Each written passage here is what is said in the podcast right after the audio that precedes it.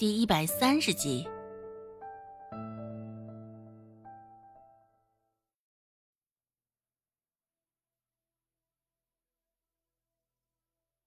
王跛子忌惮的开口道：“你们想干什么？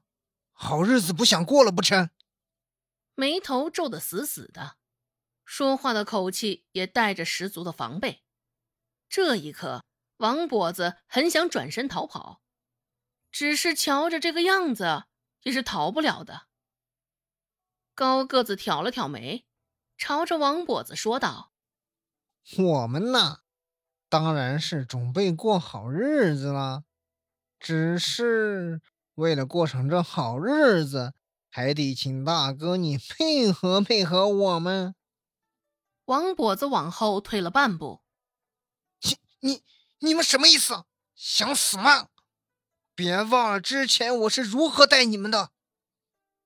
矮个子出声笑了两声，笑声中也满是轻蔑不屑之味。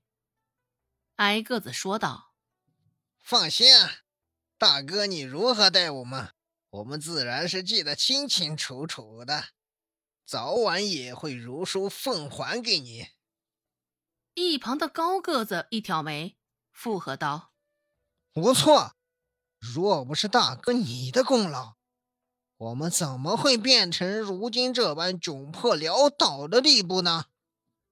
一听他们这话。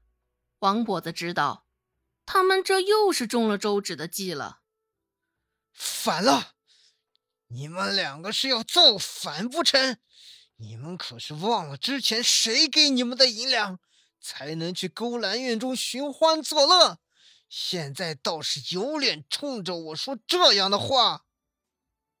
两个人也不顾王跛子的话，现在被周芷的话给蒙了心思。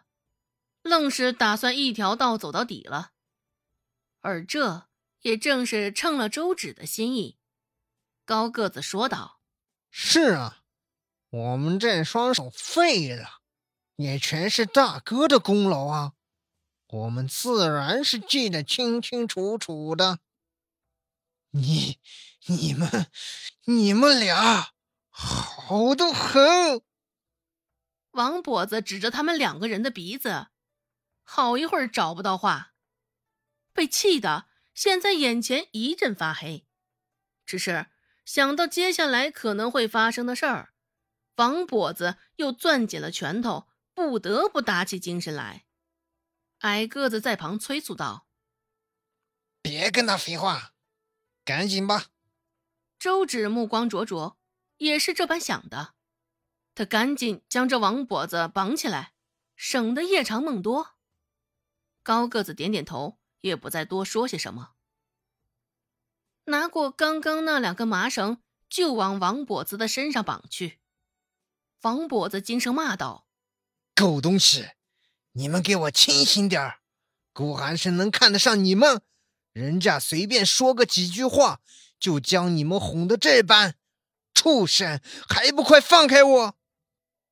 许是嫌他烦躁，矮个子直接蹲下。抓了一把泥巴，就往王跛子的嘴里塞。一时不察，王跛子吃了一口的泥巴，最终也是成功闭上了嘴，只是呜呜叫唤个不停。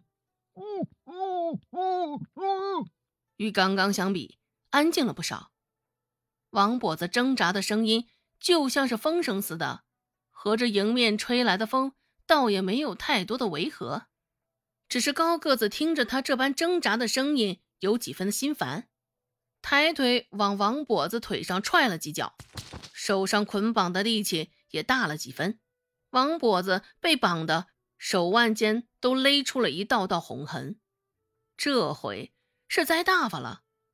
王跛子没想到，最后竟然会栽在一个小丫头片子的手上，之前也没有将周芷放在眼里。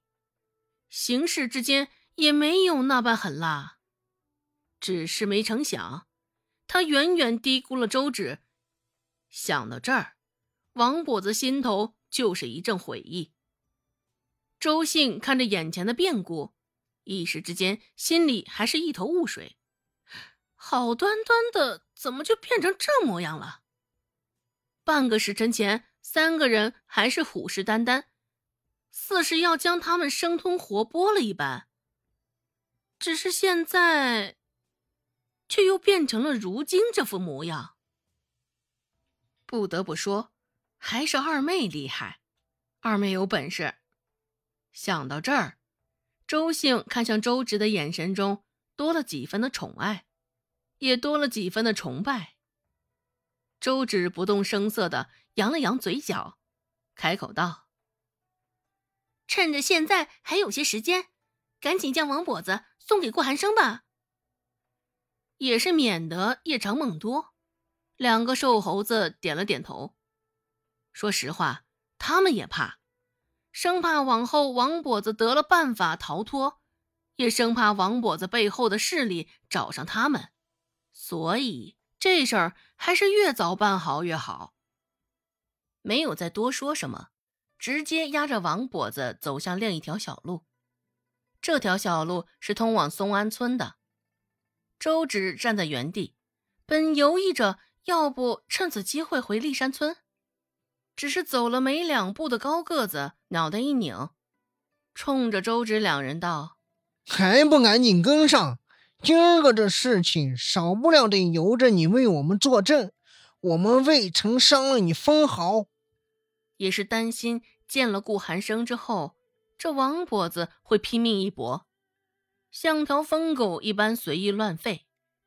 若是带上周芷他们，这王跛子咬上他们，还能有张嘴替他们解释。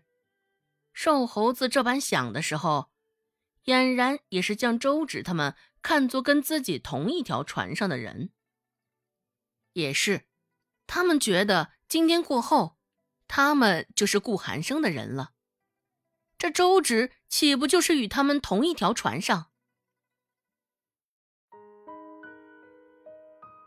本集播讲完毕，感谢您的收听。感兴趣，别忘了加个关注，我在下集等你哦。